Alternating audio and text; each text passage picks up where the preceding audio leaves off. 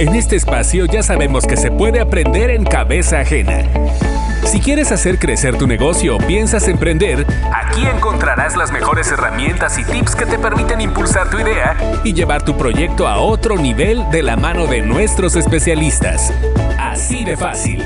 Bienvenidos a Emprender en Cabeza Ajena.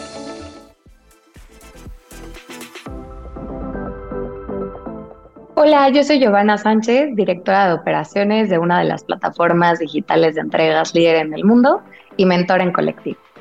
En mi carrera he tenido equipos tan pequeños como una persona y tan grandes como 100 personas en 14 ciudades diferentes.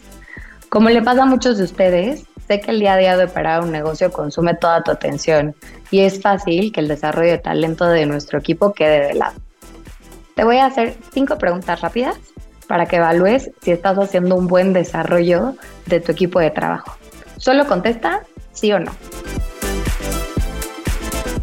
La primera es, cuando entra un nuevo miembro del equipo, ¿hago con ella una lista de responsabilidades que definan su rol para los próximos meses?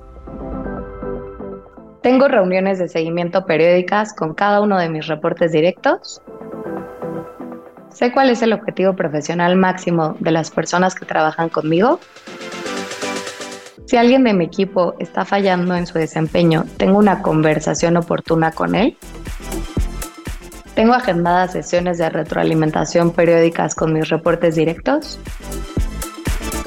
Si respondiste no a alguna de estas preguntas o un sí a medias, regálame cuatro minutos más de tu tiempo para decirte por qué vale la pena trabajar en que ese no se convierta en un sí.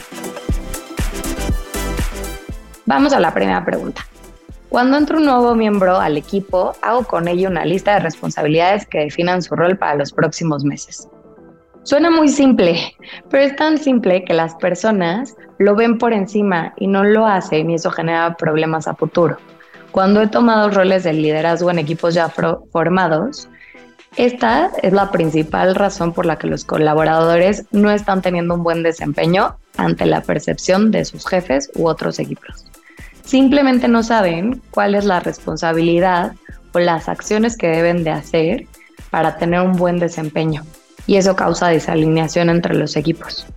Tener las cosas claras y por escrito siempre es una buena base para el futuro.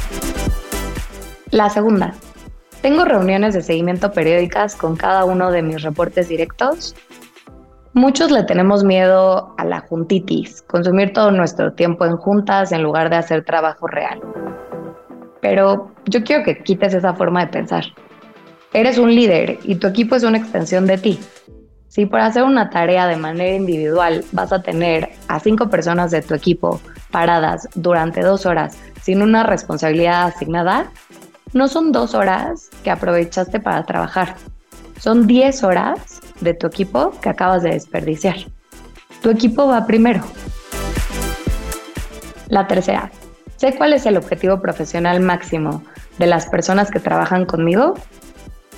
Piénsalo, ¿le has preguntado eso a tu mejor empleado? A veces las respuestas te pueden llegar a sorprender. Y sabiendo esa información, puedes orientar a estas personas a desarrollar habilidades que les ayudarán a acercarse a su objetivo profesional.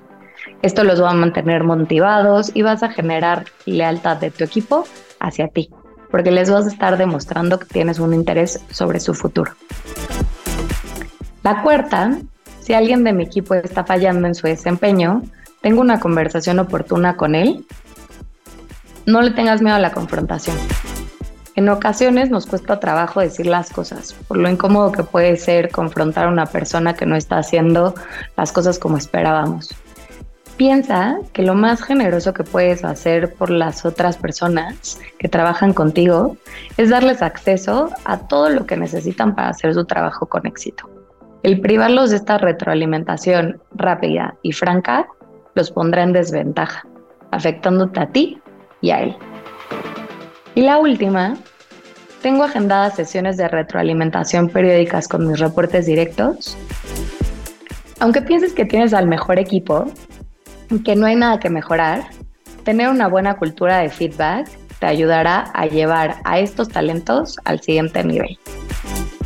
Estas preguntas te las puedes hacer recurrentemente.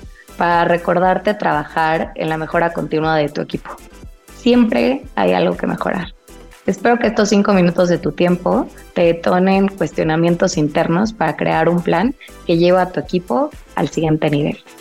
Yo soy Giovanna Sánchez, mentora en Collective. Gracias. Esto fue Emprender en Cabeza Ajena, presentado por Clip. Los esperamos en nuestro siguiente episodio.